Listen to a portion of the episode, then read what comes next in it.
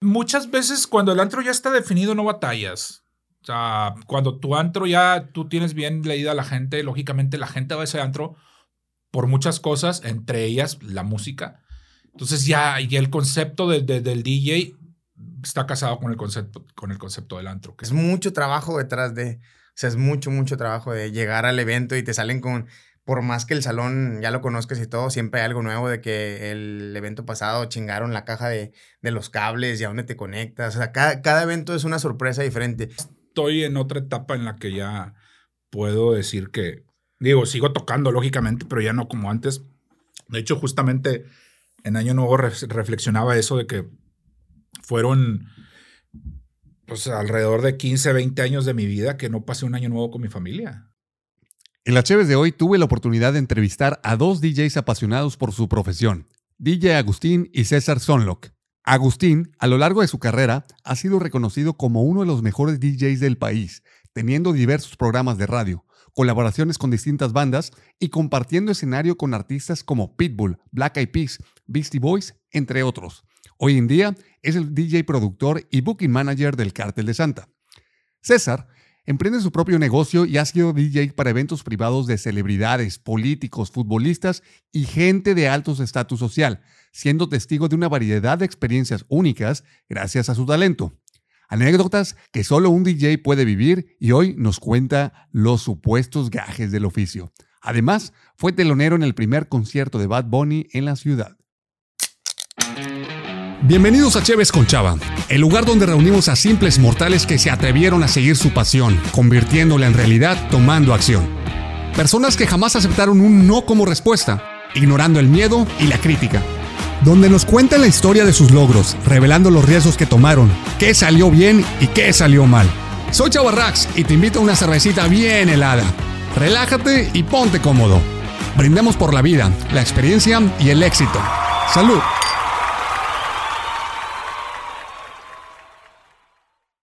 Banda, ¿cómo están? Bienvenidos a otras Cheves más aquí en Cheves con Chava, Cheve número 29. Y hoy tenemos un dúo o trío, no sé, y no de los que se imaginan, sino de un dúo musical de la raza que en verdad está metido detrás de los botones, detrás de los aparatos, detrás de lo que es la industria musical y que prende la banda.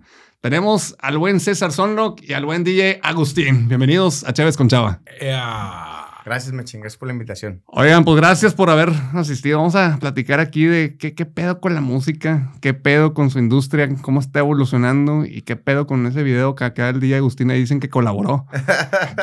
no, no, no, no. No saques de contexto la. No, no. Fue el que hizo las escenas peligrosas para las chicas que están pensando que es babo. No, él fue el doble que tuvo que entrarle para, para esas escenas. O sea, es Agustín. él hace las escenas peligrosas. El, sí, el doble, el doble. El doble, Pero el doble de tamaño, güey. Oiga, pues la verdad es que salió la idea porque vi en tu Facebook el buen César que dice, no, de esas pláticas, acá bien enamorados, tuvieron un date, ¿no? Ustedes hace poquito. Fíjate que fui con Agustín eh, y nos quedamos de ver como a las 5 de la tarde, güey. Y terminamos, eran como las 10 de la noche, ¿no? De repente vi la hora de que, y a lo que íbamos, nos tardamos como 10 minutos. 10 minutos. 10 minutos y fue todo el rato de que nos estábamos sentados platicando y se nos fue enero que no hay muchas cosas que hacer, tiene la tarde libre y llegamos a las 5 y a las 10 platicando de puras historias, puras anécdotas de lo que le platicaba Agustín, de que esto debe estar en un podcast y todas las cosas que pasan que la gente no ve, que no se da cuenta. Y que como que no se dan cuenta, vamos a empezar por ahí de qué platicaron, o sea, ustedes ¿qué hacen? Digo, hay mucha banda que los conoce, pero para los que no, empezamos contigo, César. ¿Tú qué onda con la música? ¿Tú quién eres? ¿Qué pedo? ¿Por qué tanto pinche raya en los brazos? yo, ¿Qué pitos tocas? yo me dedico a, lo que es eh, las bodas, los 15 años. Eh, nos dedicamos a, hacemos eventos. Eh, tenemos equipo de audio, iluminación. Todo lo que es para tu evento lo tenemos nosotros. Entonces, a eso nos dedicamos. Tenemos DJs. Es, es a lo que nos dedicamos. Bodas, 15 años, mañana empezamos, gracias a Dios, esta semana. Y así es lo que hacemos. Y estabas también de, locutor en una estación de radio, ¿no? Duraste ahí un rato. sí, incluso todavía acabo de hablar ayer con el director de, La Ranchera, que ahorita ya está en FM también, estaba en AM y ahorita ya está en AM y FM, entonces ah, platicamos el día de ayer. Saludos a la gente de La Ranchera, también de Beat, que, que también estamos platicando, de la estación electrónica de, Monterrey. Saludos a los de Beat. no, saludos, saludos. Eh, y me tocó estar en esas dos estaciones, en, en Bit 90.1 y en, La Ranchera. Ya, ya, ya. Y bueno, el que en algún momento fue parte de mis épocas de oro en la radio, en la peda, en el antro, el buen día Agustín. ¿Tú qué onda, Agustín? Oye, sí, ¿verdad? ¿Yo a ti dónde te conocí? ¿En qué antro? Yo, yo te conocí porque en algún momento con los, con los cursos para producir música, Ajá. con aquel amigo, ex amigo que estábamos hablando, Ay, ay, ay. ay. este, tomé el curso y pues obviamente estaban los cursos de, de producción musical, ¿no? Sí, claro. Ahí lo tomé, ahí hice relación con aquel cuate. Obviamente supe de tu existencia y pues obviamente yo te veía en, en la cabina cada rato en diferentes antros, ¿no? Este, que te ubicaba. La verdad es que nunca tuvimos así como que una, Sí, sí, sí. una plática, pero sabías que eras vecino de aquí y pues bueno, te, te extendí la invitación para, para echarte una cotorreada. ¿Tú qué onda, Agustín? Pues echándole, echándole chingazos en la música. ¿Ya cuánto Ahora- tiempo llevas siendo DJ? Uh, no, pues es una pregunta muy, no sé, desde chiquillo. Mi papá era DJ. Ok. Mi papá era DJ y él fue el que me enseñó a mí. Este, un primo también, a Alex, le mando un saludo, eh, de aquí de Monterrey. DJ también. Un tío en paz descanse era DJ, entonces ya venía así como de familia, ¿no? Pero desde chavito, güey, desde, desde chavito que empe- empecé a mezclar, en me acuerdo en las primarias, la primaria me llevaba el equipillo a las fiestecillas de la primaria a poner música y Oye, la pregunta, ¿no? ¿Tú mezclas con cassettes o...? Mezclé- empecé con viniles por mi papá. Eh, teníamos las tornamesas y tenía mis caseteras también. Tenía las caseteras que era pues, lo más práctico, ¿no? Para mover un- una mezcladora pequeñita Radio Shack, dos caseteras, una bocina, un amplificador y con eso. Y cargar con todo el bonche de material, ¿no? O sea, sí, sí, sí, con tu maletita. Lógicamente, previa, como hacemos los playlists ahora para Cerato y Recordbox y esas cosas, pues antes armabas tu set list en cassette. Te ponías con tu doble casetera y te ponías un cassette, ¿no? Donde metías varias. Todo bien seleccionadito. Entonces ya armabas tus cassettes de tus compilados y eso, eso es lo que el set de la noche que ibas a ir a tocar, ¿no? Que por eso lo llamaban cintas, ¿no? Porque Sí. por la cinta del cassette. Exactamente, de ahí viene el, el- bueno, el, el- original de la cinta viene por las de carrete. Carrete. Ok. Porque antiguamente los, la so- el sonido, ¿no? Antes de llamarse cintas, tocaban con, tor- con tornamesas. Ok. Entonces viene, viene el, el- ¿cómo se llama? Lógicamente el, el- el comprar viniles es más caro, es un poco más difícil de conseguir. Entonces, ¿qué haces para ahorrar? Pues te comprabas una, una grabadora de carrete y pedías prestado los viniles y los grababas ahí. Entonces, eh, lo que le llamaban las panaderas, ¿no? Que eran unas Pioneer así, unas cajotas cuadradas. Y, y ese era el estándar de las cintas. O sea, era una chinga eh, estar seleccionando los playlists, prepararte previo al evento y luego estar tocando durante el evento con ese tipo de tecnología de aquel entonces, ¿no? Sí, digo, ya agarrabas callo y ya sabías dónde estaba todo, ¿no? La, la grabadora de carrete la manejabas de pe a pa. Y, y lo bonito de esas grabadoras es que traían pitch, entonces podías mezclar. A diferencia de una grabadora de cassette normal, que es bien difícil que traigan pitch. Normalmente lo que hacíamos era intervenirlas, ¿no? Grababas la grabadora, la abrías y ent- entre el motor y la corriente le metías un dimmer de los de la luz para bajarle la velocidad, subirle la velocidad al, al motor de la casetera y hacías un pitch externo, ¿no? Ah, la madre, o sea, una mexicanada para Sí, la sí, parte sí. de los... Ok. Oye, tú, César, ¿qué, qué onda? ¿Cómo empezaste en toda la onda del- de la música? Yo fíjate que yo siempre me gustó, güey, mi familia de que pues, se dedica al, al- se dedicaba a la medicina a todos, entonces querían que yo me dedicara igual también. Entonces yo siempre quería este rollo y tenía un amigo que tenía sus cintas y haz de cuenta que pues yo no sabía tocar ni nada y entonces yo iba con él y, y él era de esos valemadristas de que sí, vamos a poner unas cintas, pero también ni sabemos nada, güey. Por ejemplo, una boda era a las 8 de la noche, güey. Llegábamos a las 8.10, pero apenas llegábamos a montar, güey. O sea, no creas que llegábamos al, al evento a, no, o sea, a las 8.10 a montar, güey. Entonces, yo montaba, güey, yo tocaba, yo animaba, yo, yo pedía perdón a los clientes, ahí aprendí a, perder- a pedir perdón a los clientes, güey. Y, y, y sin Pero querer- pedir perdón, ¿por qué? O sea, ¿qué pasaba? Llegábamos ¿O tarde, güey. Llegábamos A, una boda, por ejemplo, yo mañana tengo un 15 años a las 8 de la noche y yo llego a las 2 de la tarde, güey. O sea, yo llego a las 2 de la tarde para el montaje. Entonces, imagínate llegar a una boda a la, que es a las 8, llegar a las 8.10 apenas a montar. Un saludo Alberto García, que, que gracias a él pues, aprendí, o sea, aprendí esto. Seguí estudiando mi carrera, pero aprendí esto. Trabajaba de gratis y no me pagaba ni un peso. Cargaba, montaba y todo. Todo era por amor al arte. O sea, pero estaba aprendiendo la parte. Así como, así fue como empecé a, darle un poquito. Ya después entré a estudiar, entré con Piolo.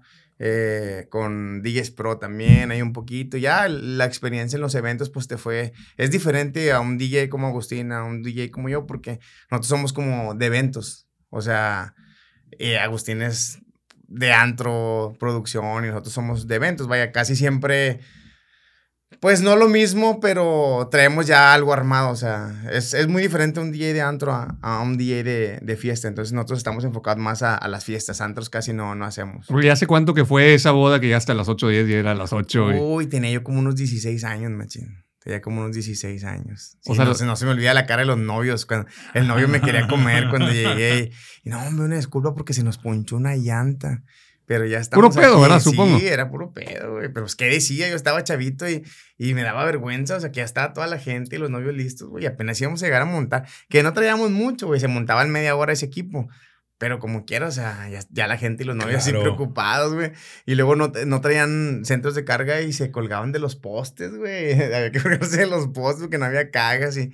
No, era un show, pero fue muy bonito porque vas aprendiendo y todo eso te da la experiencia para ahorita que ya está todo más completo y ya tenemos todo. Oye, ¿cuáles son los retos de, de tocar en antro y cuáles son los retos de tocar en evento social privado? O sea, ¿qué, ¿qué pedo con leer a la banda y estar tocando en un antro? ¿Cuál es la diferencia o qué pedo? Pues es es mucha en, cuestión de, selección musical más que nada, ¿no? Dejando fuera la técnica y la experiencia del DJ en los aparatos, es, yo creo que es este...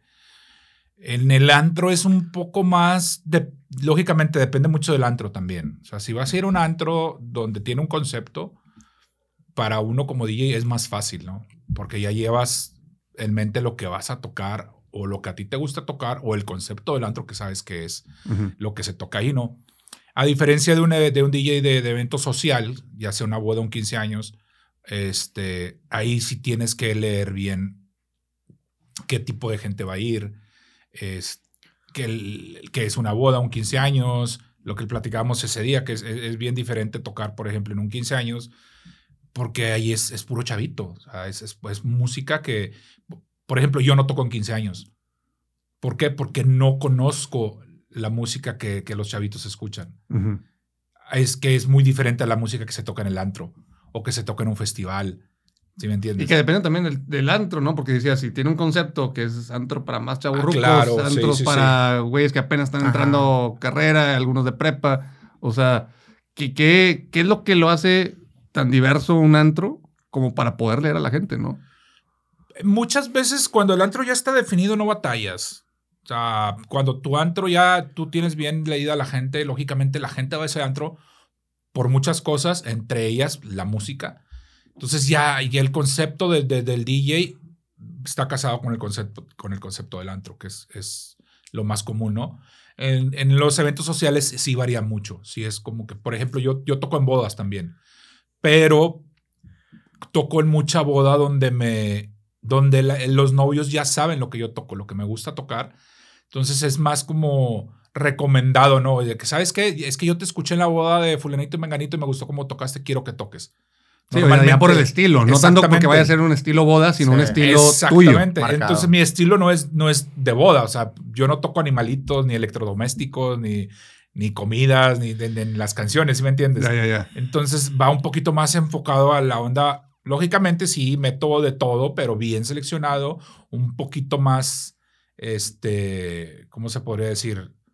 Pues sí, más, eh, más seleccionado y más enfocado a lo que a lo que llevo yo como carrera musical, ¿no? O sea, los novios que me contratan es de que, ah, ves Agustín, sé cómo toca, lo he escuchado tocar y quiero que toque en mi boda. Sí, o sea, ya es una boda más estilo antrero, más que una boda estilo boda. Ajá, a, diferencia de un DJ de boda que llegan los novios y le dicen, quiero que toques cumbias y luego que toques este, salsa y luego que toques esto y luego que lo toques el otro. Lógicamente, pues el DJ se tiene que adaptar a eso y tiene que llevar esa línea que le dieron los novios para esa boda. Oye, César, en tu, en tu caso que tú ya entras desde el montaje, tienes que llevar el equipo, tienes que llevar todos los fierros, donde nada más hay un espacio y allá te conectas y se chingó. ¿Qué onda con eso? O sea, ¿cuál es la diferencia también de estar, a lo mejor Agustín llega y pues ya hay un set de armado, ¿verdad? Ajá. Y ya están los aparatos ahí, pero en tu caso no hay nada, o sea, Sí. empiezas de cero. La verdad, por ejemplo, nosotros, por ejemplo, el platico de mañana que tengo un evento grande, por ejemplo, mañana tengo un evento grande.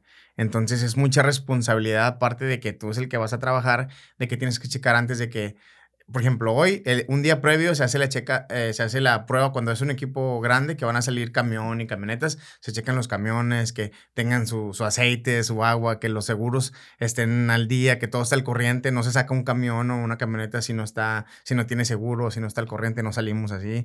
Se checan los seguros de los muchachos, que los seguros que los muchachos traigan seguro por cualquier accidente que llegue a pasar, la música que el cliente te pidió, los, el foto, mañana es una quinceañera, el fotoclip, videoclip, checarlo, las fotos de la quinceañera, los vals, la música que le gusta a ella. O sea, es mucho trabajo detrás de, o sea, es mucho, mucho trabajo de llegar al evento y te salen con, por más que el salón ya lo conozcas y todo, siempre hay algo nuevo de que el evento pasado chingaron la caja de, de los cables y a dónde te conectas. O sea, cada, cada evento es una sorpresa diferente. Y aunque tú tengas ya una selección musical, como dice Agustín, o sea, acá te vienes y tienes que tener, o sea, la facilidad de adaptarte. O sea, en el antro ellos se adaptan al DJ, porque él ya trae, ya trae su estilo y, y lo van a ver a él. Acá no, acá nosotros nos tenemos que adaptar a ellos, tenemos que leer todo el tiempo a la gente. Le platicaba a Agustín, me tocó una vez unos novios, me tocó una fiesta gay muy chida, nos toca hacer muchas fiestas gays. Haz de cuenta que bien chida porque los chavos bien alivianados y bien fresas, güey. Y me pidieron puro house. Y cuando llega la gente, llegó gente con sombrero, güey. El 60% era gente con sombrero y gente adulta. Entonces, nosotros veíamos y decíamos, güey, este pedo no va a jalar, güey. Este pedo no va a jalar. Está muy chida la música que los chavos me pidieron, pero no va a jalar. Entonces vamos con los chavos, hablamos, oye, ¿sabes qué, güey? Está con madre tu música, pero lo que nosotros vemos es que no va a funcionar. ¿Qué onda? Dice, no, mira, vamos a darle así y si vemos que no funciona, le cambiamos. Nosotros te decimos. No, ya está. Nues- Nuestra, nuestro trabajo es decirle al cliente, oye, ¿sabes? Somos como un asesor musical de que, oye, ¿sabes qué? Creo que no va a funcionar. Pero le seguimos, tenemos todo preparado y cuando tú digas, arráncale con lo tuyo, le damos. Entonces empezamos con el- los vals, todo con ganas. Y empezamos con el house y sí, nadie se levantó, ni los novios. En la mesa los novios platicando y todo muy chido porque estaban platicando y todo. Pero la gente con sombrero volteaba así como que cuando empiezan las cumbias.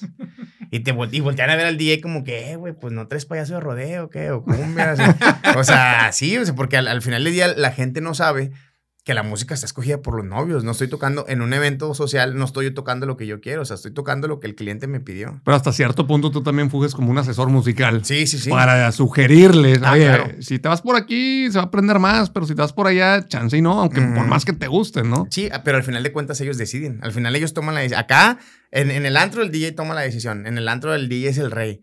Y acá nosotros no. O sea, nosotros tenemos que hacer lo que el cliente nos pida. Entonces, todo, toda la primera parte nadie se levantó. Hasta la hora de la cena van los chavos y me dicen, ¿Sabe, ¿sabes qué, César? Pon lo que tú quieras, pero levanta a la gente. Perfecto. La primera canción teníamos la pista así llena. La pista, había gente desbordándose de la pista así.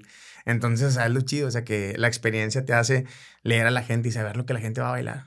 Oye, hablemos de la gente castrosa. La gente castrosa que va y te pide una rola y están chingue, chingue, alcohol ya de por medio, están tercos que les ponga cierta canción que ni siquiera va con lo que están tocando, pero ahí los tienes, chingue, chingue, ¿Tú cómo los chingue, bateas, chingue. Esa era la pregunta. Yo no hablaría de ellos, güey. no, yo digo. ¿Cómo la manejas gente- esa raza? La gente que me conoce sabe, sabe que soy, yo soy bien mamón en la cabina. Yo soy digo, a diferencia de otros DJs, colegas, que les encanta tener fiesta en la cabina y chingo de gente y las viejas bailando ahí al lado de ellos. A mí me caga todo eso. O sea, yo quiero estar en mi cabina solo. Nadie me molesta. Cierro puertas. Me gusta ver a la gente, lógicamente, y un seguridad al lado. No quiero que dejes entrar a nadie. O sea, yo con eso me quito. Oye, el que van a pedir una canción, sí, tú diles que sí, no les digas cuándo. Y se chingó. O sea, yo no tengo un problema.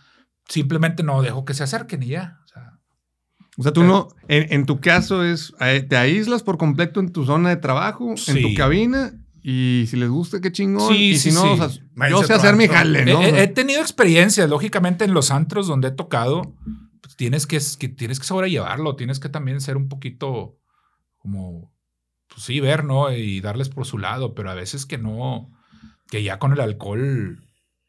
O sea, yo sí he llegado a extremos así de, de golpes y Ah, sí, claro, güey. Sí, ¿Y, sí, y- sí. ¿Y qué está pasando con la música mientras sucede todo este pinche Ah, pues desmadre? dejas, un mix, dejas un mix largo y, te vas a los chingazos, güey. Y en No, la mente fíjate. cuando estás haciendo un chingo, escuché la canción y me faltan cinco minutos. Fíjate, una vez me tocó una, una muy buena, esa es muy buena. Estaba tocando ahí en el, esta- era George, el George ahí en San Pedro, en Centrito. Centrito. Ajá. Estaba tocando en George y llega un chavo y me, la cabina, llegas a ir a George. Sí, claro. Es que era, la- era como una barra la cabina y Sí. tenía unos cuernos y estaba el DJ atrás.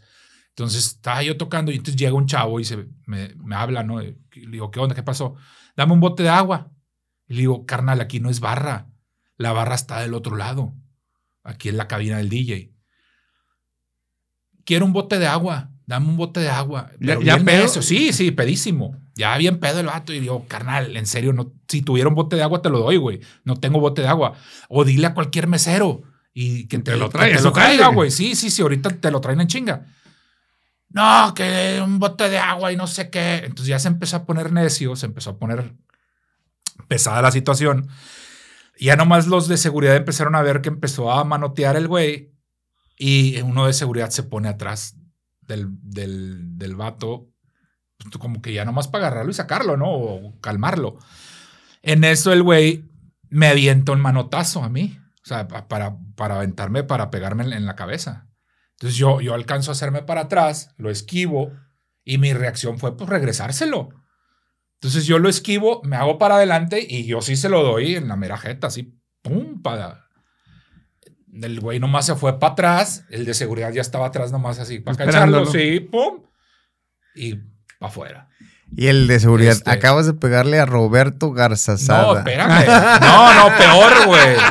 Peor, güey. Me Así quedó. El vato pues se va, se, se acaba la noche, todo tranquilo, no pasó nada. El lunes me habla el dueño. Agus, ¿cómo estás? Y yo, ¿qué pasó, este, David?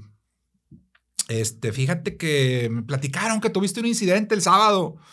Y yo, sí, sí, sí, sí, sí te platicaron bien. Le dije, pues la persona llegó bien necia. La verdad, digo, puedes ver las cámaras. El señor mm, fue el que me aventó el manotazo. Mi reacción fue, pues, defenderme. Este, sí sabes quién es, ¿verdad? Y le digo, no, no, no sé quién es. Y el güey se caga de risa. Ja, ja, ja, ja, ja. Ese vato es peleador de la no sé qué MMA, que la chingada. y yo, ok. Yo en ese tiempo no sabía qué chingados era la MMA ni la esa madre. y yo, a ver, ilústrame, David, ¿qué es eso, güey? Pues son unas peleas muy cabronas y ese güey es un cabrón. Me dice, te voy a ser bien sincero. He tenido ganas de partirle en su madre ese güey desde hace no sé cuánto y tú te la acabas de aventar. Muy bien. ¿Y qué le digo? Chale, güey. La siguiente semana anunciado No. Agustín contra quién sabe quién la jaula. Pay per view. Pero yo así de que, ay, güey, si hubiera sabido ese dato, lógicamente no hago esa pendejada, ¿verdad? ¿Estás de acuerdo? Pero... No, y aparte tenías el respaldo de los, de los guarros, ¿no? O sea, de los guardias de ahí del. Sí, pero un cabrón no te lo quitas encima de esos, güey. Te O sea, bueno, te puedes tener cinco guardias atrás, ese güey no se lo vas a quitar de encima. Sí. Oye, Y, y es- eso de, de los borrachos, de aguantar borrachos, es diferente a un antro a, a acá. Por ejemplo, fíjate que nosotros, yo soy muy paciente, güey. Nosotros, si tú vas, yo siempre le pregunto a los novios o a mi cliente, oye, ¿hay oportunidad de complacer a los invitados o seguimos la línea? La mayoría de las veces es, sigue la línea. Entonces, cuando ya van de que, eh, ponme esta canción, porque yo soy el tío de la novia. Yo y pagué la música. la mitad de la, me la pones. Y siempre nos sobreveíamos de que no, sí, ahorita se la ponemos. Hasta que se acaba la fiesta y, eh, no me la pusiste. Y ah, discúlpame. Pero lo, lo- lo sobrellevamos así. Nu- nunca, solamente una vez me ha tocado que me. Yo soy muy paciente en eso. A, a diferencia, soy muy paciente. Yo no. no. Yo, yo, yo es mi marca. O sea, tengo que cuidar eso porque es mi Claro. marca. Vivo de eso. Entonces, tengo que cuidar eso. Entonces, nada más una vez sí, un, un señor me tocó en Hidalgo. Que ya.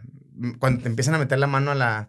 A, al- ¿A dónde, a al- dónde? Al controlador. Ah, espérate. Espérate. Al contro- él ya, ya estaba metiendo las manos al controlador y le movía de ¿qué? ¿Qué es eso, güey? La, la novia me pidió eso, o sea, ¿qué es eso, güey? Quita eso, ponme payaso de rodeo, quién sabe qué. Ya fue hasta donde exploté. Le dije, eh, güey, ya este me ching. Allá, porque si no. Así, pero mal, mal rollo. Fue la única vez que le faltaba el respeto a. a- y si era el, era el, el padrino, hermano de, del papá de la novia. Oye, ¿en algún momento les ha pasado que han derramado alguna bebida sobre los aparatos? Uf. Sí. Que, que A mí sal- sí. salen chispas o qué ching. ¿Qué, No, qué no, sucede, nomás, se apaga. Y ya, deja de jalar. A mí polvos, güey. De los polvos de colores. Ah. ah. Polvos. Ay, ay, los otros, no, pues no. Oye, es que habla medias. habla Sí, medias y deja la imaginación. de eso se trata, que se imaginen ustedes. No, a mí me tocó una fiesta de, de polvos de colores. El, el güey de los polvos se le ocurrió aventar el, el tanque arriba de la cabina. Pero un chingo así, cayó todo así. la- las computadoras, todo así verde, porque ese era verde. Todo se batalló un chorro para que se quitara del, del equipo. Pero no, nada, nada falló. Oye, y en cuestión de, por decir, de los antros. Pues es- digo, es bien sabido y nada nuevo, ¿verdad? Que en los antros sucede de todo. De todo, güey. Tú que tienes así la perspectiva mamalón, así como pinche rey viendo todo el reinado del, de la fiesta. Te has entrado en un chingo de cosas y hay que, pues te sordeas, tú estás en tu pedo o, o qué onda. Pues sí, pues ¿qué haces? Pues tú nomás te la curas. Lo que pasa en la fiesta se queda en la fiesta. Sí, digo, ves un chingo de cosas de todo. O sea, a mí me ha tocado ver eh, desde, desde Madedito ahí bailando el, el- el sopa de caracol bien pedo hasta, no sé, no voy a decir nombres, pero fajando así enfrente de la cabina y de todo, o sea, de todo, de todo me ha tocado ver. A mí me toca... fíjate, Pablito Ruiz, así de que besándose con tres güeyes. A mí me tocó Sí. algo bien chingón, güey. Me tocó, nos, nos contrataron para la fiesta de, de César Montes eh, y fuimos a tocar, güey. Es el defensa de rayados. Entonces, estaban todos los rayados ahí, güey. No, los vatos tomándose fotos, iban a la cabina, ellos toman una foto porque tocando, ¿verdad? Y no, el desmás Funes Mori y todos, güey. No, todos con madre. Los vatos no, no, no tomaron, güey. Los vatos tenían vasos rojos, pero no era alcohol, güey. O sea, no estaban tomando, pero traían de los vasos rojos, güey. También tachas. No, no, no, los vatos, en verdad, en verdad, eran agua, agua y coca, güey. O sea, no estaban tomando, güey. Bueno, pues al siguiente día jugaban en Toluca, güey. Y en Toluca pierden 5-0, güey. Y le echan la El culpa al... domingo. El domingo pierden 5-0 contra Toluca. Entonces el lunes yo tengo programa de radio. Mi programa era a la misma hora que fútbol al día. Entonces me, de repente veo mis redes sociales, güey, un chingo de gente siguiéndome, güey. Pum, pum, pum. Dije, ah, chinga, el programa no da para tanto, güey. Entonces, cuenta que me habla un compa y me dice, prende la tele, güey, está saliendo en la tele. Y yo, ah, chinga, pero estoy en radio, güey, ¿cómo está saliendo en la tele? No, préndele. Oye, estaba pasando, cuando yo le prendo exactamente, güey, Fútbol al día estaba hablando de que los rayados habían tenido una fiesta y se habían filtrado unas fotos donde había mujeres y había DJ, güey. Y salen, sacan, alguien tomó de mi Facebook, güey. Yo le dije a César, le dije, oye, César, ¿puedo tomar fotos? Me dijo, sí, güey, estamos en nuestro día libre, güey, no hay pedo. Toma fotos. Entonces yo tomé fotos, güey, con autorización de César, las subí, güey. Entonces agarraron las fotos de mi Facebook, güey, y mi Facebook y mi Instagram lo estaban pasando en la tele, güey. Y la gente me empezó a agregar, güey. Al siguiente semana trabajamos para Quiñones de los Tigres. Me canceló, güey, el evento porque dijo, no, güey, mira, güey, lo que pasó, la chinga. Entonces, o sea, estuvo bien chingón eso porque, bueno, no perdieron por mi culpa porque la verdad no estaban tomando, o sea, fue su pedo.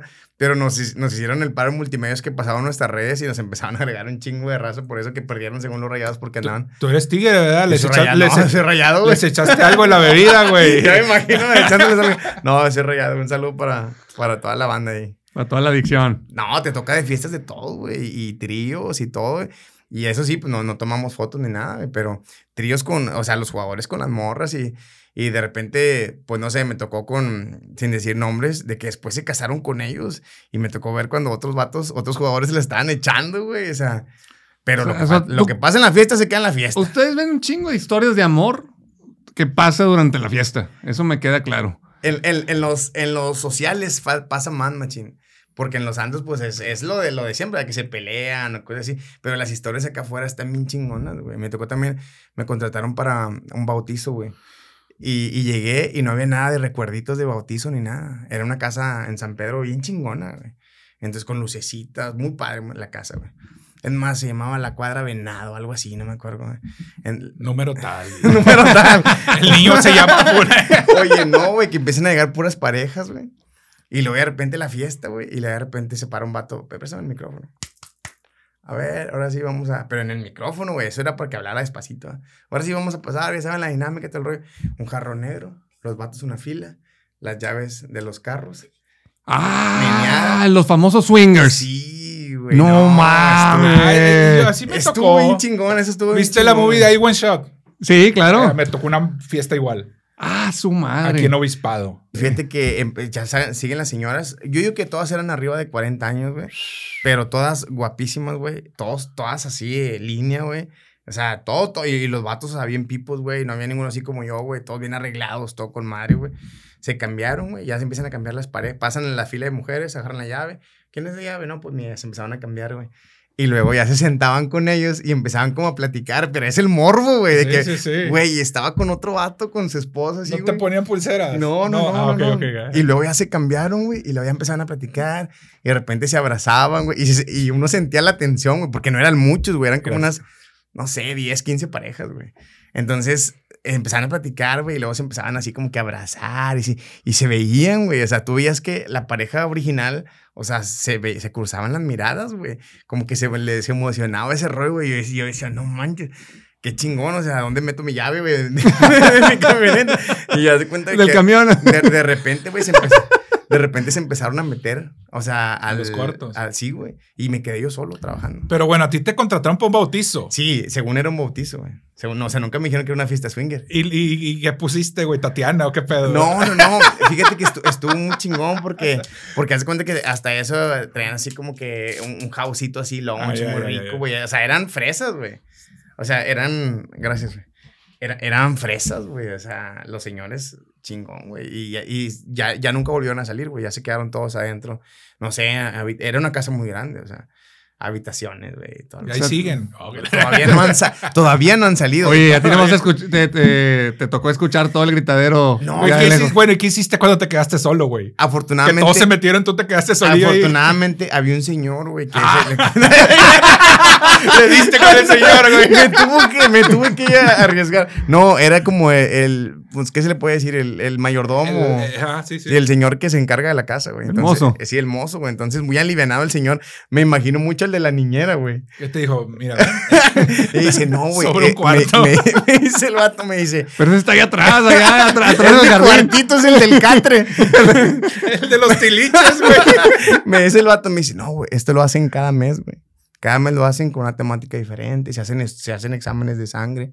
La regla es que no pueden salir por fuera entre ellos, solamente son ellos, tienen que estar casados para pertenecer al Nada más club. esa noche. Sí, o sea, no puedes escoger tú la pareja y no puedes verte por fuera con... Y acabando el DJ lo matan para que no digan Para que no digan güey. Imagínate, güey, está con madre, güey. En ver- Y después me topo con la, ¿cómo se llama la serie esa mexicana que hicieron, el juego de las llaves? Sí, sí. Es con Ah, un vi. negro, güey. O sea, no sé si tiene que. Ese día tocó un jarrón negro, pero en la serie lo hacen con un jarrón negro. O sea, entonces nunca me. Esa es la única vez que me ha tocado ir a una fiesta swinger. Estuvo chido. Ay, güey. A ti, a ti, Agustín, ibas a decir una fiesta aquí en Obispado. A, a mí me tocó varias, varias. Me, me contrataba, este, no voy a decir nombres, lógicamente, pero un, un buen amigo, este, armaba sus fiestecitas aquí, en, literal, enfrente del obispado. Este, y ahí mero era, era igual, nada más que ahí sí era onda la, la movie esta de, que era Tom Cruise, ¿no? De Ice One Shot. Sí, creo que sí. que se ponían las mascaritas y iban así todos, este, como que medio... Medio misterioso. Sí, medio misteriosa la onda. Pero ahí te ponían brazaletes, ¿no? Es de que si no vas a eso, traías un brazalete fosforescente. Entonces ya te identificaban como que no, tú no eras... Parte, Parte del- de, de- la, ajá. de la revolcadera. Exactamente. Entonces yo siempre iba a tocar. Entonces todos los meseros y raza que iba, porque tú podías llevar invitados. Entonces, si el invitado no quería entrarle, nada más quería ir a tomar, se ponía el brazalete. Entonces, a, a esa persona, pues no, no le identificaban, no le, no le, le insinuaban nada ni nada. Pero pues era de que vas y todos contra todos. O sea, Ay, tú llevas, pero el requisito era ese, pues llegar en parejas. Espadazos y todo el pedo. Pues de todo. Ah, su pinche. Sí, sí, sí. Y la, la onda, la onda musical pues, estaba chido porque el, el- el área era una terraza donde estaba toda la gente al aire libre y el área de abajo eran los cuartos, ¿no? Entonces, pues la fiesta siempre estaba arriba.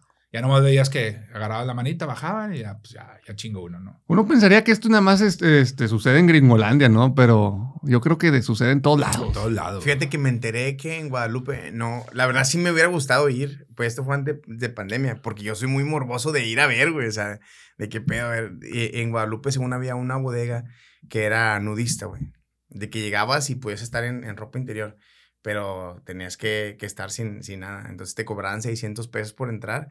Y Como el cuartito oscuro allá del... ¿Cuál era? El, ¿Cuál? el arco iris o no me acuerdo qué antro, el Tabú. Había un antro gay que, que tenía esa ondita así todo oscuro y. No sé, yo no frecuento esos lugares. No, no, digo yo. A mí me tocaba ir a tocar, güey. y a tocar música. Eh, Sí, lógicamente. La parte oscura de Monterrey. Si tú vives en Monterrey, pon atención porque No, esto te y- interesa. Y aparte tengo muchos amigos que, que tocan en esos lugares. El guateque. Y, y me platicaban, ¿no? De que había el cuartito, el clásico cuartito oscuro y era de que todos contra todos en el cuarto, órale, manoseo y la madre. Y, O sea, está, está O sea, hardcore, todo, ¿no? to- gajes del ¿A oficio dónde llegó DJ. la plática? ¿A dónde llegó No, la no, no, plática? No, pues él él fue el que empezó con los espadazos, Sí. güey. No, Dice no, que no. el que sacó el tema. No, dije, pues todos contra todos. Dije, ¡ah, la madre! Pero a ver, vamos, vamos a. Y que se apagan las luces aquí en el estudio. Oye, el estilo de vida de un DJ, ¿qué onda? Pues son desveladas, fines de semana, sacrificas la familia, sacrificas tiempo con la, con la señora, con los hijos. ¿Con ¿Cómo se administran en su tiempo personal? Porque un fin de semana, ustedes es jale. Fíjate que yo ya no. Yo ya ahorita ya estoy en otra etapa en la que ya puedo decir que, digo, sigo tocando, lógicamente, pero ya no como antes. De hecho, justamente en Año Nuevo re- reflexionaba eso de que fueron pues alrededor de 15, 20 años de mi vida que no pasé un año nuevo con mi familia. O sea, era todo trabajando. O sea, año nuevo era a fecha obligada. O sea, desde que tengo, desde 15, a- desde que yo tenía 15, 16 años de edad, año nuevo era tocando. Hasta apenas hace, hace que me casé, hace 10, 11 años, eh, dejé de trabajar como, hace como unos 9, 8, 9 años. Yo creo que hace unos, hace 7 años que nació mi, mi hijo, o sea, mi segundo hijo, ahí fue cuando dije ya, ya, o sea, voy a pasar año nuevo con mi familia. Y ahí fue donde ya, de siete años para acá ya paso, ya cuido esas fechas, ¿no? Antes de huerco o más joven, lógicamente agarrabas todo, agarrabas lo que fuera. Y ahorita ya no, ya fechas especiales, no sé, ya no agarro chamba. Navidad, Año Nuevo, cumpleaños de mis hijos, este, aniversarios, cosas así, ya es como que... Y aparte, como ya no estoy en antros, ya no dependo del antro, ya mis tocadas son más esporádicas, más enfocadas a, al... Programada. Así, más programadas, ¿no? Ya agarro lo que, lo que me guste a mí, no sé, oye, que vas a ir a tocar a tal ciudad, Ah, pues, la ciudad está chida, vamos, vamos a tocar y aprovechamos vacaciones, ¿no? Y a veces me llevo a la familia, o sea, no sé, voy a tocar a, a Chiapas, voy a tocar a otro lado y vámonos todos. Se quedan en el hotel, yo voy a tocar, regreso y nos quedamos ahí unos días de vacaciones. Ya va más enfocado más a, al, al, al tiempo, ¿no? De calidad ya. Sí, tiempo de calidad sí, personal. exacto, ya, ya no tanto estarme matando cada fin de semana como lo hice por muchos años. O sea, muchos años era jueves, viernes y sábado trabajar. De las 9 de la noche a las 7 de la mañana. Y luego domingo, o sea, Echado, dormido dormido. completamente todo el sí, día. Por, por lo mismo, por, ya con hijos, yo ya no podía hacer eso. O sea, lo intenté al inicio. Lo intenté cuando nació mi hija. Los primeros tres años de mi hija. Sí, trabajé, pues fue en las épocas, bueno, esa época ya fue Pink Donkey, ya cuando era Pink Donkey. Y era literal, o sea, yo salía a las 6, 7 de la mañana de trabajar, llegaba a la casa y estaba mi esposa así con la hija, con mi hija, de que no se, no se dormía, porque mi hija era de día, dormía de día, y en la noche estaba despierta. Entonces mi esposa así de, con los ojos rojos de que, ten, no he dormido. Y tú llegando a jalar. Y yo llegando a jalar, ¿no? Pues la agarraba, prendía la tele y me servía un whisky. o sea, le seguía yo con la huerca al lado. Ya cuando dije, no, eso, eso no es calidad, o sea, no es calidad ni, ni de vida ni, ni la familia, o sea. Pero por decir, la- la- sábado, domingo, quieres, los huercos quieren salir, quieres. Y tú echado en la cama sin poder hacerlo, ¿por qué? Porque pues estuviste jalando todo el fin de semana. Y lunes, martes, miércoles, ¿cómo eran los, o sea, cómo es la vida de un DJ entre lunes, martes y miércoles? Digo, que a lo mejor es completamente distinta a lo de cualquier otro profesionista. Pues son, son los fines de semana. Descanso. Sí. Fíjate que yo en mi caso, a, a diferencia de Agus, yo sí como quiera, yo sí sigo, pues estoy en mi, en mi etapa de, de agarrar todo. O sea, yo trabajo, por ejemplo, empiezo mañana miércoles y, por ejemplo, ahorita no, ahorita nada más tengo dos esta semana.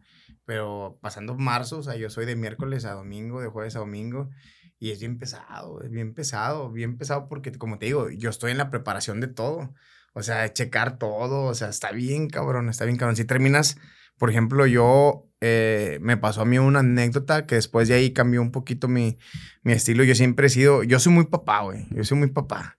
Yo el domingo, yo si llego a las 7 de la mañana a mi casa, yo no me duermo. O sea, yo, mis niños están despiertos y vamos a desayunar, a dónde vamos a salir, qué quieren ir. O siempre yo les dedico, trato de que es el día que estamos, entonces se los dedico. Entonces me pasó de que fuimos al club y mi niño estaba chiquito, güey yo me estaba muriendo, o sea, estaba muerto, o sea, muerto. Mi esposa se mete a, bañar con mi hija y yo me quedo en el camastro con mi bebé, güey. Y mi bebé tenía como dos años, güey, pero mi cuerpo siempre, mi cuerpo siempre ha sido bien, bien imperactivo y le encanta meterse a la alberca, güey. Tú te volteas y él se vente a la alberca, güey. O sea, él, él nada desde muy chiquito, pero aún así tienes que vigilarlo, güey. Entonces me recargo en, la, en el camastro, güey. Esa es mi pesadilla real más cabrona, güey. Porque si yo siento que me iba a explotar el corazón porque me recargo, me, me recargo y cuando abro los ojos, güey, no había nadie conmigo, güey. La alberca estaba enfrente de mí, no estaba mi esposa, no había nadie en el club y mi niño tampoco estaba, güey. Entonces yo me levanto hecho madre y busco en la alberca a mi hijo, güey. O sea, mi primera acción es buscar en la alberca y no lo veo, güey. Y la alberca era grandísima, güey. Y todavía me acuerdo, güey, y suspiro de la angustia, güey, y empecé a gritarle, pato, y gritaba, güey, yo como loco, güey. Patricio, Patricio, no lo encontraba, güey. Me metí al baño mi mujer, ese amor, no está el niño. Y sale mi esposa y mi niña, güey. Y yo, güey, una ansiedad, güey, así que mi pecho me quería explotar, güey. Te lo juro que me quería un infarto, güey. No lo encontraba mi hijo y, nos metemos y estaba sentado en la regadera de al lado, güey, escuchando a mi esposa y a, y a, mi, y a mi hija, güey. Él estaba sentadito, güey, esperando que salieran, güey. Se metió a la regadera y ahí se sentó. Y le dije a mi esposa, ¿sabes qué, güey? Agarramos las cosas y vámonos, güey. Necesito dormir, güey. O sea, puede pasar un accidente, ¿verdad? Esto es una lección, güey. O sea, vámonos. Me fui a la casa, güey, y me dormí, güey. O sea, pero ya trato de que los sábados termino, güey. Antes yo me quedaba al desmontaje, o sea, ya termino y me voy a mi casa a dormir. Porque es de acabar la 1 o 2 de la mañana, pero acabas el desmontaje hasta las 5, 6, 7 de la mañana, güey. Oye, ¿cómo afecta la llegada de, de Spotify porque creo que ya mucha banda ya no contrata al DJ para sus fiestas particulares. Y empieza, no, aquí pongo Spotify, pongo el iPad, pongo el celular y la madre. ¿Se bajó el jale cuando ya empieza esta moda de Spotify o no? Bueno, a mí, a mí, a mí no. Para mí al contrario, es una ayuda. Spotify es una ayuda porque siempre he dicho que tienes que evolucionar tienes que evolucionar y, por ejemplo, nosotros tenemos, tenemos el controlador y tenemos un iPad al lado con Spotify conectado al, controlador. Si un cliente te pide una canción que no traes, de ahí lo complaces en el momento, cuando se puede. Entonces, para mí es una herramienta de trabajo que me ha ayudado. El cliente que va a contratar DJ lo va a contratar. Ya tenemos los clientes muy casados. O sea, el cliente que va a una Rocola o Spotify no es de nosotros. Entonces, no nos afectó. Bueno, para mí no. Ya, ya. Oye, Agustín, en tu caso, que has estado ya en conciertos, abriendo la gente, este, que has estado ya con una pinche audiencia que no es de antro, ya es de, de un foro más cabrón. Ahí, ¿qué pedo? ¿Cómo te preparas? ¿O a quién le abres? ¿O cuáles han sido tus mejores experiencias así con masas de gente, pero machín? Uy, no sé. Yo creo que pues hay varias. Digo, todo el tiempo que anduve con Cartel estuvo súper chingón, girando con Cartel en en muchos lados, chingo de gente, chingo de, lugares. Y personalmente abriendo, pues también, también me ha tocado, me ha tocado colaborar con bandas también, Plastilina, anduve un tiempo con Plastilina. Este, nos tocó hacer shows con, con Black Eyed Peas. Me ha tocado también cuando vino Pitbull, abrirle a Pitbull en la arena. Este, cuando vino Cypress. ¿Qué más? No sé, ahorita son los que me vienen a la mente, pero sí, sí es, sí está padre, es, una experiencia bien diferente porque es, vas a, ser muy receptivo, ¿no? A ver cómo la gente te, va a, aceptar, porque en realidad van a ver al otro artista, no te van a ver a ti. Tú vas de abridor, tú vas de... De telonero. De telonero, exactamente. Entonces, está padre porque, digo, lógicamente me ha tocado de todo, me ha tocado donde el artista está retardado y te meten a ti de que síguele tocando más, síguele tocando más y la gente es de que eh, ya córtale, o ya queremos que salga este cabrón.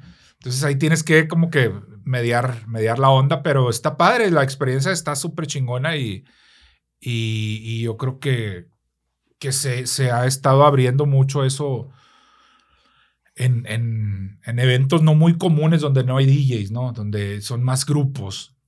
O sea, que, que abre un DJ está chido o sea, me ha tocado, por ejemplo, no sé, una vez le abrimos a Pesado. Ah, en la arena, en la arena, este, en la arena Monterrey, nos tocó con este, un, proyecto que traía, este era Said y, Micho, eran dos raperos y, pues era algo totalmente diferente, ¿no? De, de lo que hacía pesado. Claro. eso estuvo padre también. Eh, y pues han sido experiencias chidas. Está, está muy, muy, este... Es, raro a veces, ¿no? Ese tipo de eventos tener un DJ, pero la gente sí lo acepta. Sí, sí, lógicamente, si les pones música que les guste, si les tocas algo fuera de lo común, o sea, ya haciendo un performance como DJ, no tanto como el clásico DJ que va a poner una canción tras otra, ¿qué es lo que procuro hacer? No, o sea, si vas a dar un show, vas a dar un show de DJ tornamesas, scratches, amplios, para arriba, para abajo. O sea, en realidad la gente va a ver un show. Que ese tipo de DJs es muy diferente.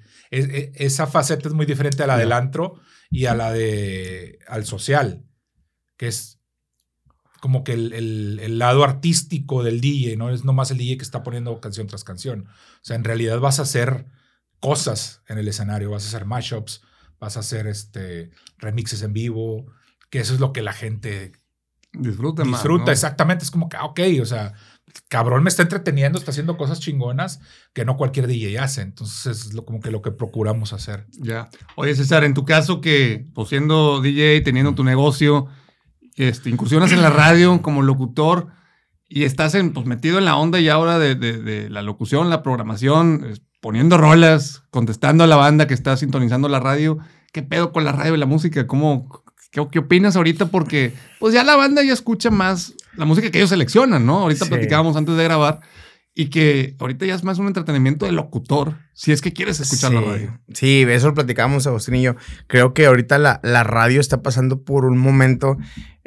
La gente que está en radio defiende mucho la radio y es normal, lo va a defender porque están casados con la radio, pero uno de fuera, por ejemplo, yo en lo personal, yo siento que la radio está viviendo una etapa de blockbuster que, se está quedando con los, con los videos VHS que todavía siguen buscando tener una buena programación musical en lugar de un buen cotorreo. Y yo pienso que la gente que escucha radio ahorita, lo que platicamos, se escucha por el cotorreo, porque la gente ya tiene al alcance de un clic el poner una canción en YouTube o en Spotify. Entonces, la gente que escucha radio lo escucha por el cotorreo. Y a veces yo digo, ay, güey, o sea, aún así, habiendo eh, e-, ese alcance con, con las plataformas digitales, hay locutores que tratan de la chingada al, al, radio escucha y, y, yo digo, uy, cuando ese radio escucha se entere que, que existe Spotify o, YouTube, o sea, este, este rollo va a morir de, de, la radio, o sea, ya el locutor tiene que ser muy inteligente para acaparar al público, porque te digo, o sea, si no, si no avanzan a esa parte, se van a quedar en blockbuster, o sea, van a desaparecer, para mí. Es la evolución. A lo mejor se va a quedar como algo vintage, algo ahí de la radio para siempre. Pero en realidad, o sea, ¿qué porcentaje la gente que nos ve ahorita, que nos está viendo en redes, escucha radio todavía? O sea. Y ahorita mencionaste algo importante, la parte de redes. Antes el locutor, nadie sabía quién era la voz. Ajá. Y ahorita, pues ya, ya es una figura pública porque las redes lo promocionan, no nada más en la voz, sino también la parte de imagen, ¿no? Así es, es correcto y es, y es un todo. O sea, ahorita ya una radio tiene que estar al 100 en, en todas las plataformas, o sea, nada más en radio, tiene que estar en todas las redes presente y tener una buena imagen, tener un buen cotorreo, dirigido a la gente a la, que va. O sea, cada estación tiene muy marcada la gente a la que va dirigida. Entonces, pues tienes que tener muy estudiado la gente con la que, con la que tú vas a, interactuar, ¿no? Agus, en tu caso, locutor y DJ y programando todas estas, las, las noches de beats, así, todo, todo este cotorreo de fin de semana. ¿Cómo es tu experiencia como locutor y como DJ de una de las estaciones pues, más escuchadas aquí de, la región? Fíjate, la, radio ha ido. La radio ya no es lo mismo que era antes, ¿no? Lógicamente ya todos lo sabemos. La radio no se podría decir que está muriendo, pero está mutando. O sea, podría decir, esa es la palabra, ¿no? La radio dejó de, de ser el medio principal de difusión desde que salió Internet. Ahí fue donde la radio ya, lógicamente, como dices, te, tenías acceso a, la música automáticamente con, desde que salió Napster, desde que salió YouTube. O sea, la gente ya escuchaba lo que ellos querían, no lo que les proponía la, radio. Que en realidad esa era como que la magia también de la radio. proponer música, que la gente prendiera el radio, ah, déjame poner 99, déjame poner eh, Stereo Hits o lo que sea, para ver qué me propones, o sea, qué canción me va a gustar. Ahorita ya e, ese, ese sentimiento de recepción de la gente ya se está muriendo y te vas simplemente a los DJs también, en los DJs, en los... En, eh, eh, lo que antes los rapes, no sé si te tocaron a ti los rapes o no, Sí, sí, eh, o ir a ver un DJ de música electrónica que te iba a proponer algo. Ahorita ya no, ya los, los, los DJs son conciertos. O sea, tú Ujú. vas a ver un David Guetta, vas a ver un Steve Aoki, vas a ver un Dead Mouse. O sea, vas a escuchar las canciones de ellos que conoces, que las tienes en Spotify, que la tienes en, en- en YouTube. O sea, ya vas a un concierto, ya predeterminado a escuchar lo que quieres de ellos. Antes no, antes el público iba a los raves, iba a los antros a ver a los DJs, a ver qué le proponías. Escuchar la música del DJ de que, ah, no mames, está cabrón lo que está tocando este güey. ¿Quién es? No sé, no sé qué canción es, pero está cabrona. La quiero, quiero escucharla. O quiero ese género. Eso era la magia del DJ. Lo mismo pasó con la radio. Tú ponías la radio para qué? Para escuchar música. Escuchabas una canción y decías, ¿qué canción es esa? No sé, pero la tocan ahí y por eso voy a poner la estación. Ahorita no, esa magia ya se perdió. Ya sacas Shazam, pones, ah, la agregas a tu playlist y ya, se chingó. Dejas de oír la radio. Lógicamente la radio está evolucionando. Mucha gente, mucha radio se está quedando en el concepto musical nada más, cuando en realidad la radio lo que, lo que debe de hacer ahorita es ser más orgánica, ¿no? Más a la gente. ¿Qué, es lo que quieres? Eh, eh, radio hablada, radio con concepto, con mensaje, porque musicalmente pues ya no, ya tienes Spotify, tienes tu celular, tienes la música que quieres escuchar. Entonces, simplemente te pones a oír ejemplos de radio en, en, en, en México y el, el, el radio escucha promedio de radio pues es gente de nivel medio bajo. Gente que a lo mejor no tiene el tiempo de estar en un celular, que le está chingando, no sé, en la volcanizadora, le está chingando en, en la línea de la maquiladora, ¿Sí me entiendes? Eh, entonces es raza que no tiene, a lo mejor sí tiene lógicamente el acceso al, al- al celular y al internet, pero no tiene el tiempo para estar todo el tiempo en, el, en ellos. Y lógicamente pues también gente que no tiene el poder adquisitivo de, de pagar una cuenta de, de internet y estar todo el día metido viendo YouTube o Spotify. Entonces ese, el, el- el mercado de la radio siento que al menos en, en la radio popular le podríamos llamar, ¿no? La, la radio regional mexicana, que eso es lo que, la única que sobrevive en México, porque pues tenemos ese índice de, de gente mayor que, que, el- que lo demás. Entonces, Eso, eso que dice Agustín es, perdón, es, es muy importante. O sea, por ejemplo, la ranchera. Es, si te, a lo mejor muchos no conocen, pero tiene más de 75 años en, en, al aire, o sea, la ranchera. Pero ¿por qué sobrevive? Porque su gente es gente adulta que todavía sigue escuchando radio, que, pero- y tiene un chorro de gente y también... y es gente de los ranchos. Y está muy Sí, chingón porque es, es gente de Estados Unidos también que escucha paisas de aquí que se fueron allá y que, y que la ranchera lo- los, los une a México. O sea, el sentimiento de estoy en México, o sea, estoy con mi gente porque es la estación que se escucha allá. O sea, y eso estaba muy chido porque nos hablaba gente allá de que, no, pues eh, quiero mandarle un saludo a mi gente que me está escuchando en León, porque la ranchera escucha en, un chorro de, partes.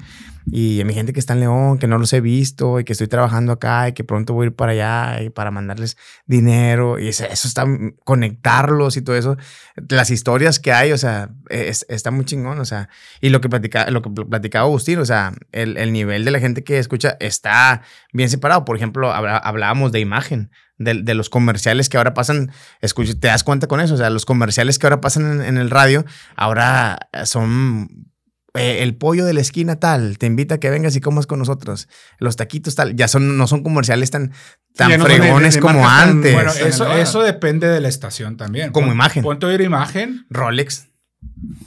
Casio. A huevo iba a salir ese mame. Sí, sí, sí, no, o sea, te, pon- te pones a ver imagen es lo que platicamos, Sí, imagen y- puras. Y, y es, es una estación que, que va dirigida a ese género, a ese público, ¿no? Es una radio hablada. Si te pones a oír imagen, no la pones por la música, la pones por lo que están diciendo. Negocios, La bolsa. finanzas, Sí, ya es un programa de radio o sea, Cultural. Exacto. Sí, es. Informativo o sea, te- cultural. Te gancha, te gancha, o sea. Oye, ahorita que decías Rolex y Casio y que trending y mames y todo lo que hay ahorita, yo quiero, yo quiero tocar un tema aquí, digo, hasta donde se pueda. Ahorita mencionabas, ¿cómo te, ¿cómo te empezaste a relacionar con Cártel de Santa? ¿Cómo se da esa relación, Agustín? Babo, Cártel de Santa en general, ¿cuándo empieza y ahorita qué es esa relación?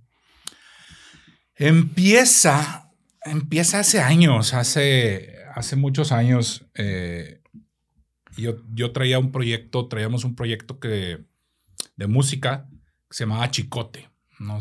hace muchos años, ¿no? Un compa, el Basi, le mando un saludo. Traíamos un proyecto eh, medio irreverente, eh, música electrónica con vocales ahí medias locochonas. Lo pueden buscar ahí en YouTube, Chicote, el viejo del tractor. Vamos, cabrón. Ese proyecto lo traíamos, te estoy hablando desde el año finales de los noventas, principios 2000 y nos dan la oportunidad de ir a un festival que, que estaba ahí, no sé si te tocó el, el Wastok. No, a mí ese no. ¿Cuántos años tienes, chava? Yo soy del 88. O sea, tengo 34. tienes 34, estás, estás, estás, más chavo, estás más chavo. bueno, había un festival que se llamaba Wastok, que lo hacían en la Huasteca. Y era pues, puras bandas, ¿no?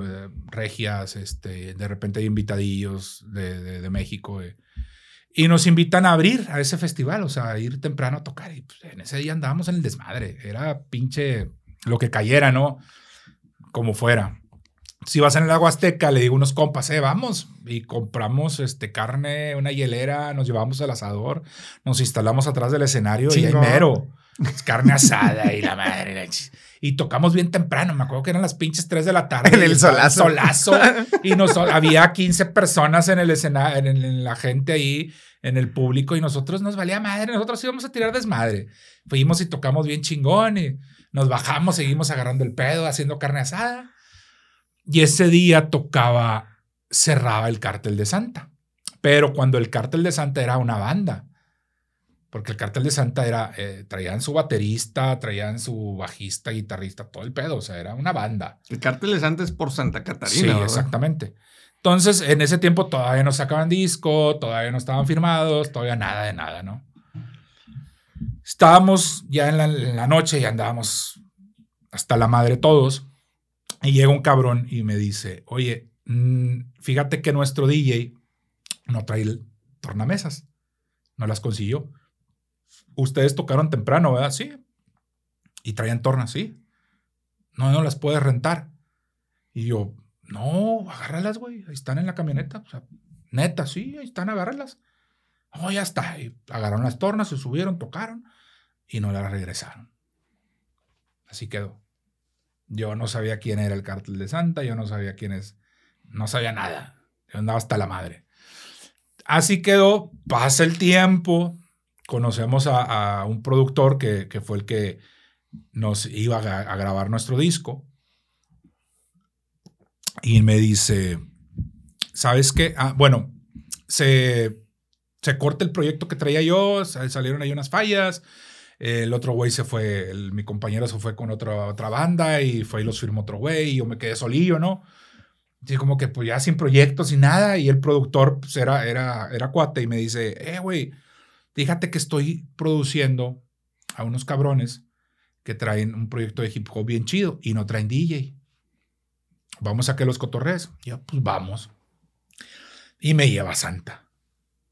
Llegamos ahí al, estudio del Babo. No, pues ya me presentan. No, mira, Babo, Darius, Mono y la chingada. Mira, es Agustín, el que les platicaba que traía el proyecto este. Y... Esto estamos hablando de hace más de 20 años. Sí, sí, sí, sí. Entonces, en ese tiempo, ellos eran fans del proyecto de nosotros, del, proyecto de Chicote. Entonces el babo me dice, ah, huevo, güey, pues ustedes son los que tocaron así, así, ah, sí, a huevo. Este, y me dice, ¿no te acuerdas de mí? Y le digo, no. Soy el del pito grandote.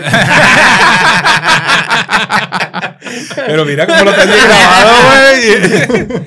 Oye, y me dice, ¿no te acuerdas? Le digo, el chile no, compadre. Me dice, yo te pedí unas tornas y me las prestaste. Y yo, ah, huevo, liberas tú, sí, era yo.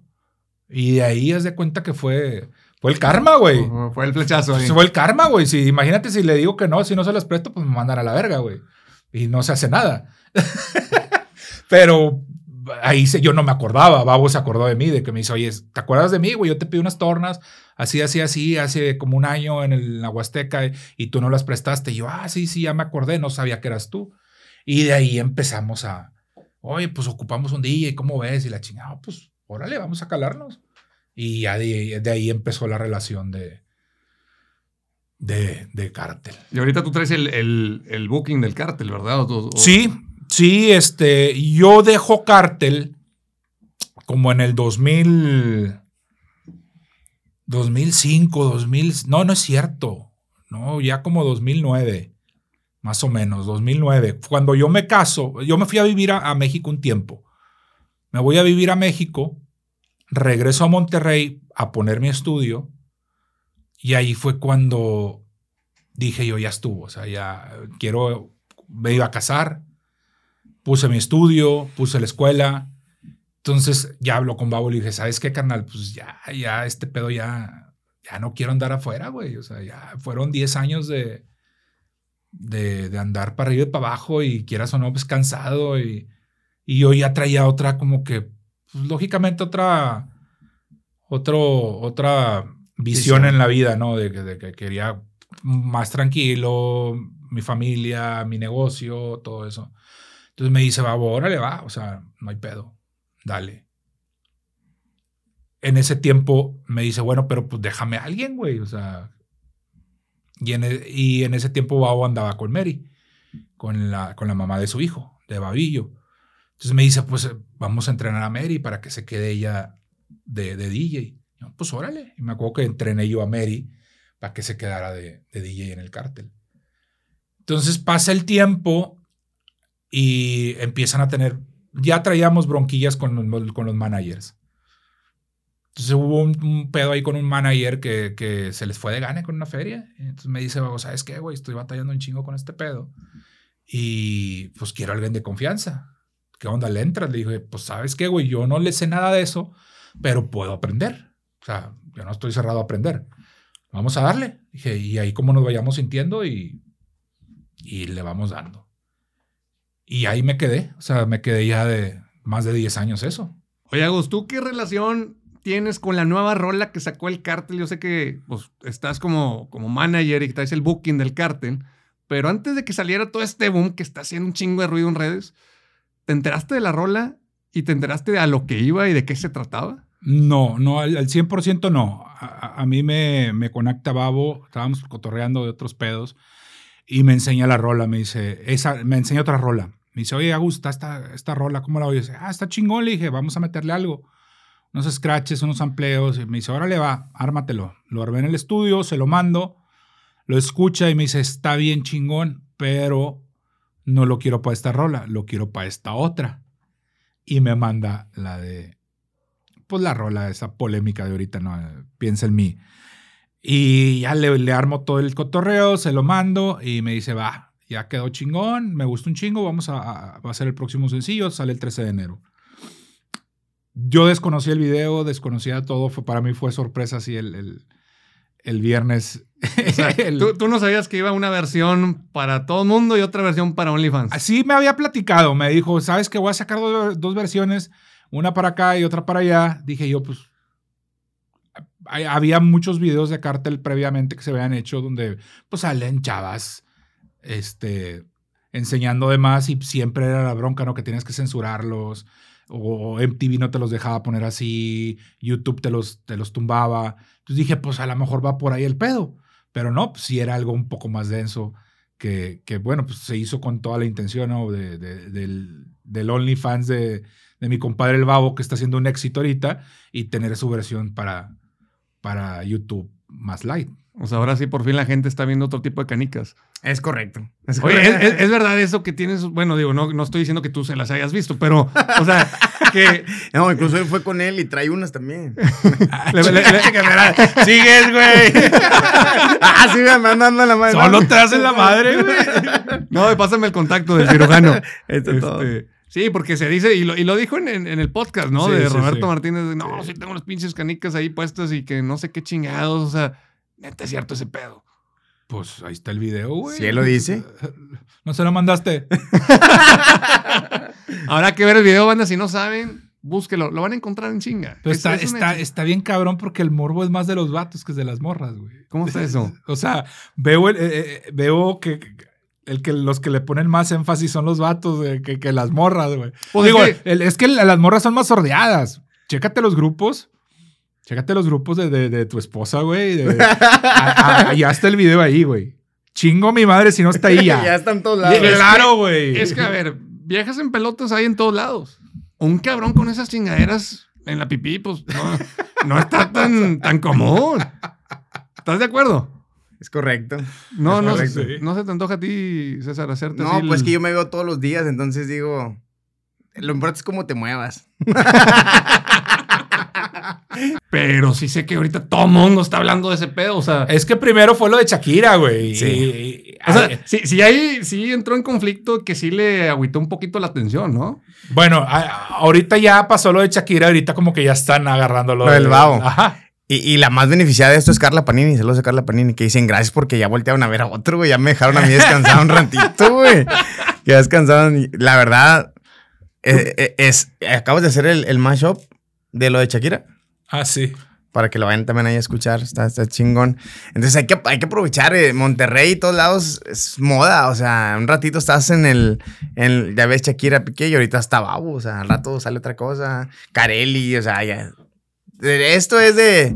de pues no sé, de un día para otro ya no eres viral. Entonces hay que aprovechar. Ahorita está Babo. Entonces van a sacar disco, ¿no? Babos. Sí, sí, sí. La idea que este año salga, salga disquito nuevo y gira.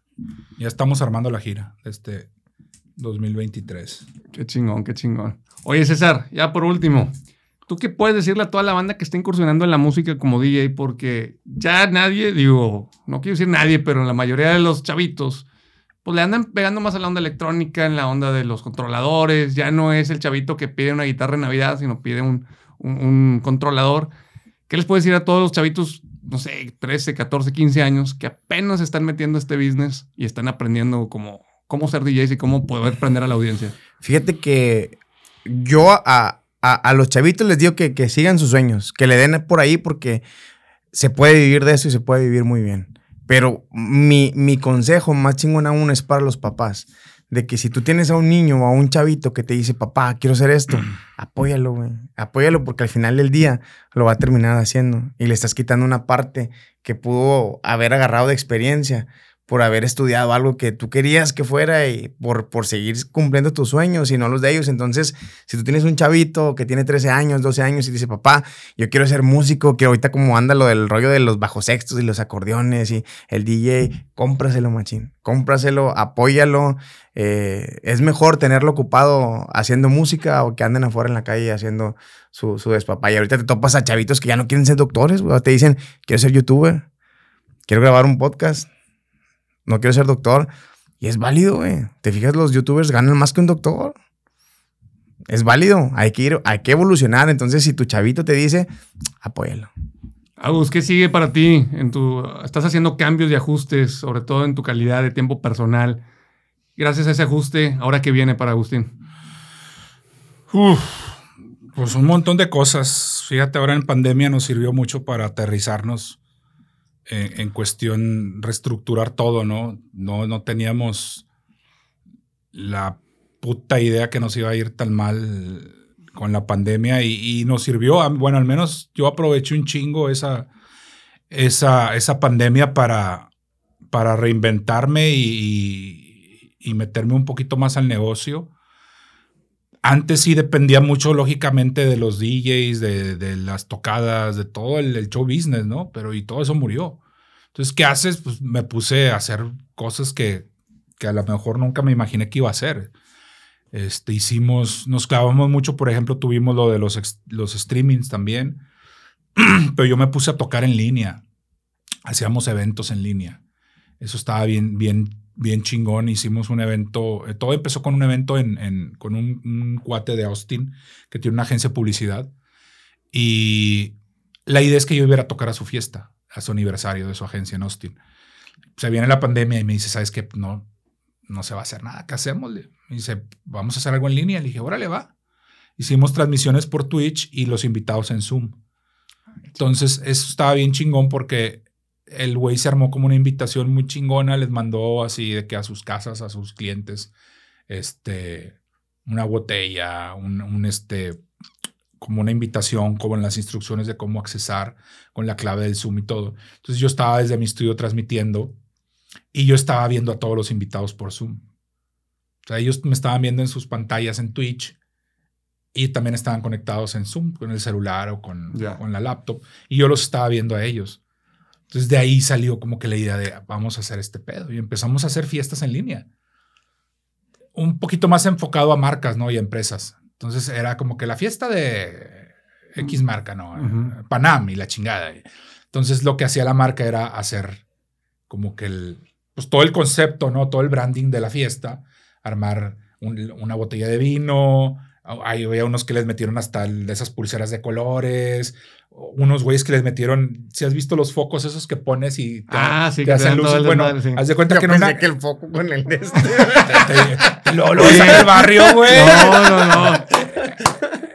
Entonces, en la caja venía pues, su botella de vino, el foco ese de, de luces, venía la invitación con las instrucciones de a qué hora conectarse, la clave, bla, bla, bla. Y eso se lo mandaba a sus clientes. Entonces, yo desde el estudio ya me conectaba y ya empezaba a saber a toda la gente en, la pantalla. Estaba bien chingón. Veías de todo, ¿no? no sé, tocaba tres, cuatro horas y era de. A la, a la segunda o tercera hora veías así los cuadritos del Zoom de que una pareja así de que besándose. Y en el segundo cuadrito un güey tirado así en el sillón, bien pedo. Y luego la tercera pareja así, tercer cuadrito de que una una chava dándole de comer a su bebé. Sea, bien random todo el pedo, güey. Estuvo chingón. Eso fue como que lo que hicimos en pandemia de, de DJ. Y luego sacamos una marca de, de, limpiadores de discos. Sacamos un kit, un kit este limpiador. Y empezamos, fue un proyecto que, que empezamos así, literal, empezando pandemia. Y entramos a, empezamos con 15, 15 piezas a la semana, vendiendo 15 piezas a la, semana. Y luego empezamos a, a, meterlo a Amazon y a, a, Mercado Libre. Y ahorita estamos ya colocando casi, casi, dos, casi 200 piezas al mes. O sea, está, está padre. Y, y, ese proyecto ya tiene desde que empezó la pandemia. Este, ¿qué más hicimos? Pues, hemos estado haciendo, ahorita traemos un chorro de cosas. La tienda en línea también, tenemos una tienda en línea de, viniles y accesorios para DJ. Eh, pues ahorita tú ya estás más metido al ecosistema de productos, accesorios que tengan que ver con la industria de la música de DJ. Exactamente, sí. Sí, sí, más enfocado a eso. Y, y ahorita pues reactivando lo de, lo de las fechas, ¿no? De, de que este año pasado fue como que el año de, reactivar, cumplir con compromisos que habíamos tenido en pandemia, porque dejamos muchas fechas pendientes. Entonces reagendamos todo para el... El año pasado fue como de saldar deudas, o sea, pagar fechas pendientes que teníamos. Apenas este año vienen fechas nuevas. Nuevas, normales, sin bronca. Exacto. Sin pues, por, por cobrar. Sí, por decir, César, ¿tú 2023 cómo pinta?